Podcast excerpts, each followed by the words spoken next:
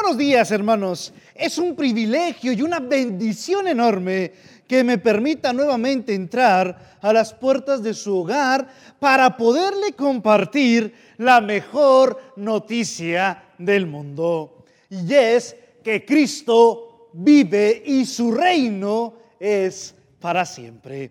¿No es maravilloso nuestro Dios, hermanos? Hoy es el último domingo de nuestra serie llamada Enviados. Y aunque la Biblia nos habla de muchas personas que mostraron carácter, temperamento, dominio, fruto, humildad y muchas cosas más que los llevaron a ser instrumentos usados por Dios para mostrarnos bondad, gracia y lo poderoso que pueden ser unos labios que bendicen. No hay otra manera más clara que nos quiera dar la Biblia con respecto a la obligación que tenemos todos aquellos que amamos a Dios, es decir, cada uno de los que entregamos nuestra vida a Cristo, también somos llamados a ser enviados. Tú y yo somos parte de ese plan llamado Evangelio. Y no hay ningún otro ser, óyeme bien lo que te digo, no hay ningún otro ser creado en esta tierra que sea parte para difundir las buenas nuevas como lo somos tú y como lo soy yo. ¿No es bueno Dios, hermano? ¿No es maravilloso la tarea que Dios ha puesto en nuestras manos? Déjame decirte algo. A finales de los noventas hubo un éxito taquillero que se llamaba Armagedón. Una película que trataba, en pocas palabras, acerca de la destrucción del mundo. Tal evento sucedería por el impacto inminente de un meteorito contra la Tierra. El mundo se encontraba en alerta y la solución provendría de la Agencia Especial de los Estados Unidos llamada NASA, la cual llamaría a su mejor hombre, al más preparado, pero ahora un hombre retirado. Y este tendría la tarea de salvar al mundo. Y su nombre era el actor Bruce Willis. Hay una escena muy interesante en esta película, hermanos, en donde lo mandan llamar de la NASA para decirle que él es el elegido para acabar con la amenaza externa que puede acabar con toda la humanidad. Esta asignación lo toma por sorpresa y le dice al jefe del proyecto, ¿y qué pasa si fallamos? ¿Tenemos algún plan B? Y el jefe del proyecto de la NASA le dice, no hay plan B. Si fallamos, morimos. Quiero que vayas conmigo al Evangelio de Mateo, allí donde te encuentras. Abre tu Biblia en el capítulo 28 y lee conmigo el verso 19 al 20. Dice la gran comisión, por tanto, id y haced discípulos a todas las naciones, bautizándolos en el nombre del Padre, del Hijo y del Espíritu Santo, enseñándoles que guarden todas las cosas que os he mandado. Y he aquí, yo estoy con vosotros todos los días hasta el fin del mundo. Amén. Todo va a comenzar en la ascensión. Porque creo que los apóstoles, si hubiesen vivido a finales de los noventas, hubieran sido los menos sorprendidos con este tipo de misión especial. Algo muy parecido nos relatan los evangelios al momento de la ascensión de Jesús. Vaya conmigo usted al segundo libro de Lucas, en el capítulo 1, en el verso 6 al 9. Fíjate lo que va a decir. Entonces los que se habían reunido le preguntaron diciendo, Señor, ¿restaurarás el reino de el reino a Israel en este tiempo? Y él les dijo, no os toca a vosotros saber los tiempos o las sazones que el Padre puso en una sola potestad. Pero recibiréis poder cuando haya venido sobre vosotros el Espíritu Santo. Y me, seréis testigos en Jerusalén, en toda Judea, en Samaria y en lo último de la tierra. Y habiendo dicho estas cosas, viéndolos a ellos, fue alzado y le recibió una nube que lo ocultó de sus ojos. Y parece ser que con el relato de Lucas, o lo que nos da a entender Lucas, quiere decir que los apóstoles aún no entendían muy bien lo que estaba pasando, porque aún se atreven a preguntar si en este tiempo restaurará a Israel.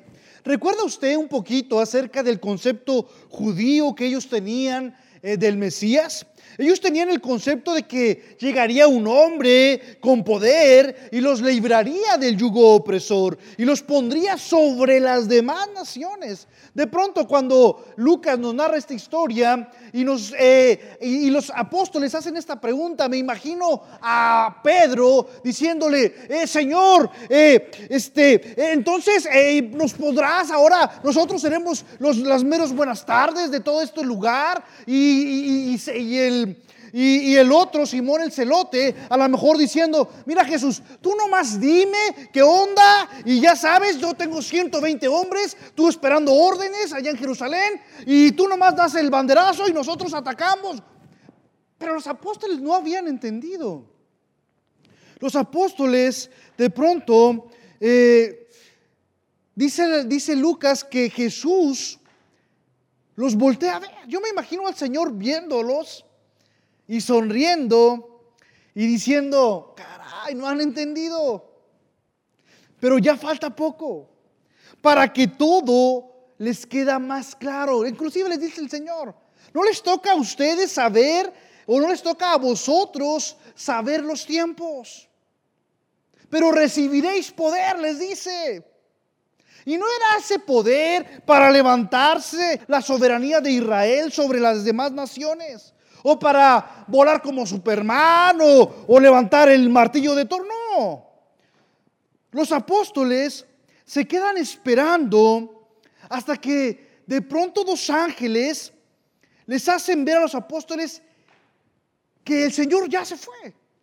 Imagínense, ¿no? Cuando el Señor les da la gran comisión, de pronto estos se quedan esperando más instrucciones. El Señor va volando, les dice ir por todo el mundo, hacer eh, eh, discípulos, bautizarlos en el nombre. los apóstoles están mirando. Tanto que el Señor se pierde entre las nubes y estos tipos se quedan todavía a ver si regresa. Hasta que llegan unos ángeles y les dicen, ¿saben qué? Se acabó la fiesta, se acabó el show, ya se acabó, no va a regresar. Y creo pensar que los apóstoles regresan a Jerusalén, pero cuando van de regreso, se debieron de haber percatado de las palabras del Señor al anunciarles la gran comisión. Y debieron pensar, oye Juan, dijo, id y hacer discípulos a todas las naciones, que guarden sus mandamientos, bautizarlos en el nombre del Padre. Pero ¿cómo le vamos a hacer? No nos, dijo, no nos dio instrucciones de cómo lo vamos a hacer. O tú escuchaste las instrucciones, o tú escuchaste esas instrucciones. La única instrucción que el Señor Jesús les había dado a sus enviados era, solo hazlo, háganlo. Y quiero hablar acerca de esto solo hacerlo. Pero ¿qué es lo que tenemos que hacer? La respuesta es muy sencilla. Ir y predicar el Evangelio. Es interesante esta orden que da el Señor antes de partir. Debemos predicar el Evangelio. Debemos hablar del Evangelio a otras personas. Esa es la instrucción eh, que nos dio el Señor Jesucristo. Pero hay un dicho muy común que se ha metido en las iglesias de nuestros días que dice, las palabras convencen, pero el testimonio arrastra. Lo que nos está diciendo este viejo dicho es que más que palabras debemos vivir una vida que sea correcta y de buen testimonio a las demás personas. Y de esa forma entonces traeremos más personas a Cristo. Pero déjame decirte algo. Eso no es lo que dice el Señor. Ese no es el mandato de Jesús. Cuando Jesús iba ascendiendo, no dijo, oyes, eh, eh, ah, este, eh, muchachos, y le dicen a todos que vayan todos los días a la iglesia, que se porten bien, que hagan sus tareas, que trabajen con toda la actitud, que no digan más las palabras, que no vayan a lugares insanos, que no fumen, que no tomen. No. No, eso no fue lo que dijo el Señor Jesucristo. Su última orden fue, vayan y prediquen el Evangelio. Con esto no quiero que confundas y de pronto cuando apagues ahorita tu televisión o cuando apagues el, eh, el celular o el medio por donde nos estás eh, oyendo, digas, oye, ¿sabes qué? Eh, al rato vengo vieja porque este, voy a ir a echar unas chaves con mis cuates, con mis camaradas, porque pues eso no le interesa a Jesús. No, no, no, no, no, no, no, no, no te estoy diciendo eso. No confundas. Lo que quiero que entiendas es que, pon mucha atención, nuestra vida interna va a regir nuestra conducta externa. Nuestra vida interna va a regir nuestra conducta externa. Por eso Jesús no se equivocó al decirnos que fuéramos a predicar el Evangelio. Porque al hacerlo necesitamos primeramente llenarnos de Él y de su palabra y de su conocimiento para después poder compartirlo con las demás personas. Si yo te preguntara de qué trató la última película de los Avengers y si no la has visto, eh, te puedo asegurar que no sabrías qué decirme. ¿Por qué? Porque tendrías tú que ir al cine, verla, escucharla y de esa manera podrías decirme a mí de qué se trató esa película. Es lo mismo con el Evangelio. Para que nosotros podamos compartirlo, nosotros necesitamos leer la palabra. Nosotros necesitamos ir a su, a su iglesia y escuchar la palabra de Dios en, tu junta de jóvenes, en, la junta de matrimonios, de varones, de mujeres, eh, con tus padres, con tu pastor, con tus amigos. Y entonces, y solo así, vamos a comenzar a vivir de la manera correcta. ¿Has oído alguna vez la frase cuando hay una persona que es realmente buena y de buena conducta y de una conducta intachable que de pronto dicen, no hombre, doña Mariquita se va a ir con todos mis zapatos al cielo. Hay personas en su vida que son hombres llenos de compasión, de servicio, de buena voluntad. Pero eso no es suficiente para ir al cielo. Ellos necesitan conocer de Jesús y de aceptarlo. Porque nosotros, déjame decirte algo, no predicamos para que la gente vive, sino no predicamos que la gente viva bien. Esa no es nuestra predicación. No, no, no es que nosotros queremos que la gente viva bien. No, nosotros predicamos para que la gente tenga vida y vida eterna.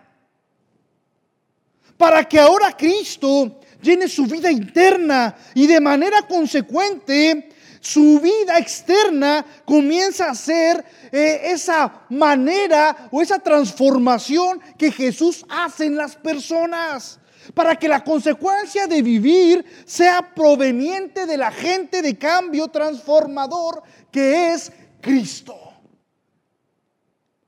Eso es lo importante, hermanos. Cuando Cristo, cuando nos llenamos de Cristo, tiene que haber un agente ahora transformador en nuestra forma de pensar, de hablar, de actuar, de hacer todo lo que hacemos. Porque ahora vivimos consecuentes con nuestra vida interna y con nuestra relación con nuestro Salvador. El último punto del que quiero hablarte es con respecto al mayor acto de fe. Bruce Willis en la película Armageddon duda de su capacidad de resolver la situación y pregunta por un plan B.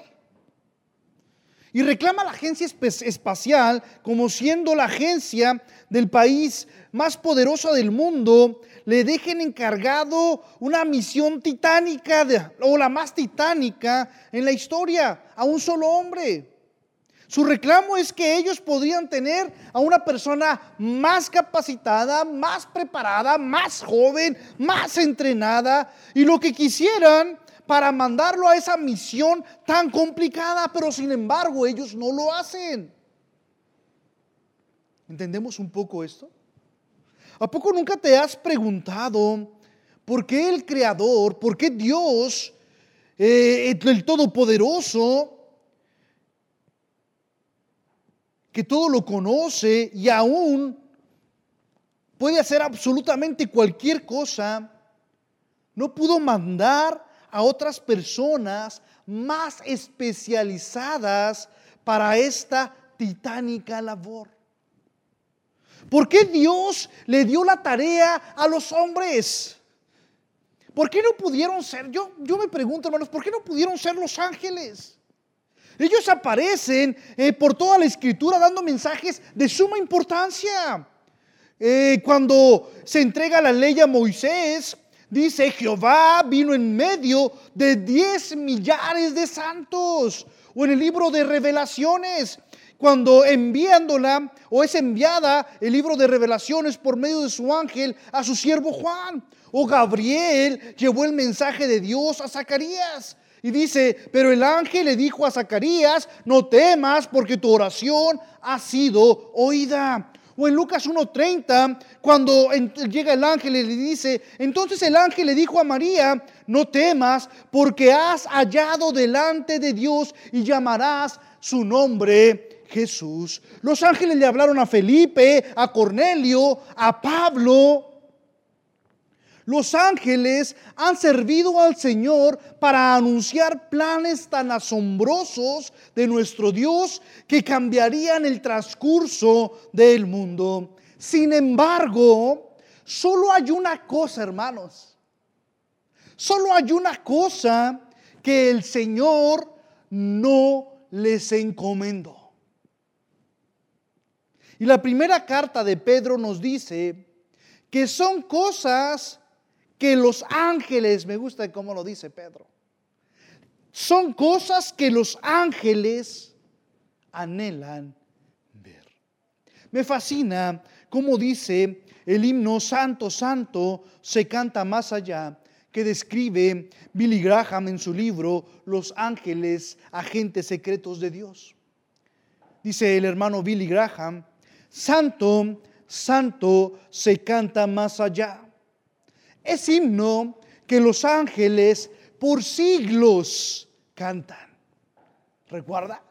Cuando la visión de Juan y están miles y millares y millones de ángeles cantando y adorando. Santo, santo, santo es el Señor. Dice Billy Graham en este himno que describe en su libro. Mas cuando entone yo de Cristo y la redención, los ángeles se callarán porque no saben tal canción. Wow. ¿No es maravilloso, hermano? No hay mayor acto de confianza de Dios a su creación que nos haya enviado a la maravillosa tarea de predicar el Evangelio a toda criatura. Y déjame decirte algo, no hay plan B. no hay plan B. O predicamos o la gente se pierde. O predicamos y dejamos de pasar toda la eternidad con nuestro Dios. No hay plan B.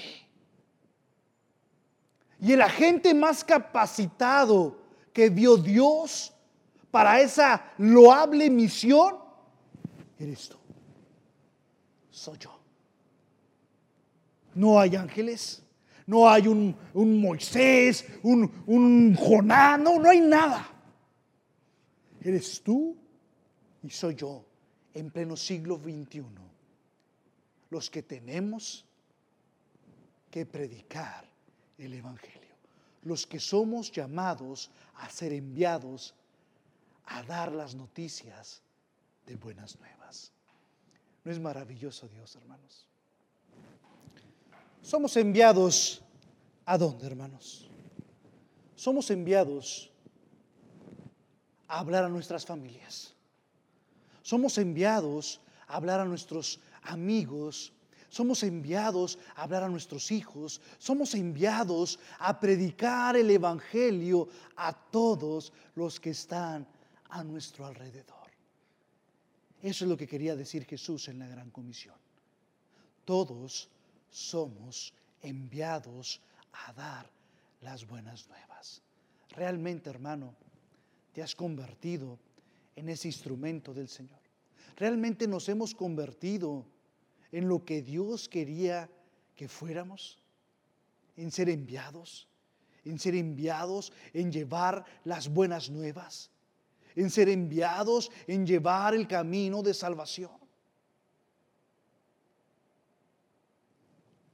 Ahí donde te encuentras, haz una oración conmigo. Pon en tu mente a alguien que tengas tú que quieras llevarle el Evangelio. Para que Dios nos use como instrumentos. Para que Dios bendiga a nuestros amados amigos, familiares, a las personas que están a nuestro alrededor por medio de cada uno de nosotros. Así que ahí donde te encuentras, hagamos una oración. Señor, te damos gracias. Gracias por tu maravilloso plan, Señor. Gracias por tu misericordia. Gracias por tu bondad, Señor. Gracias porque eres el único, Señor, que tiene esa necesidad imperante, Señor, de amarnos como nos ama. Te pedimos, Padre Santo, que nos des las palabras correctas, Señor. Que nos des de tu bondad, de tu gracia, de tu amor, Señor. Para que nosotros podamos llevar el Evangelio. Para que nosotros podamos ser enviados a dar las buenas nuevas, Señor. Padre Santo, te pedimos que bendigas nuestras palabras, nuestros labios, Señor.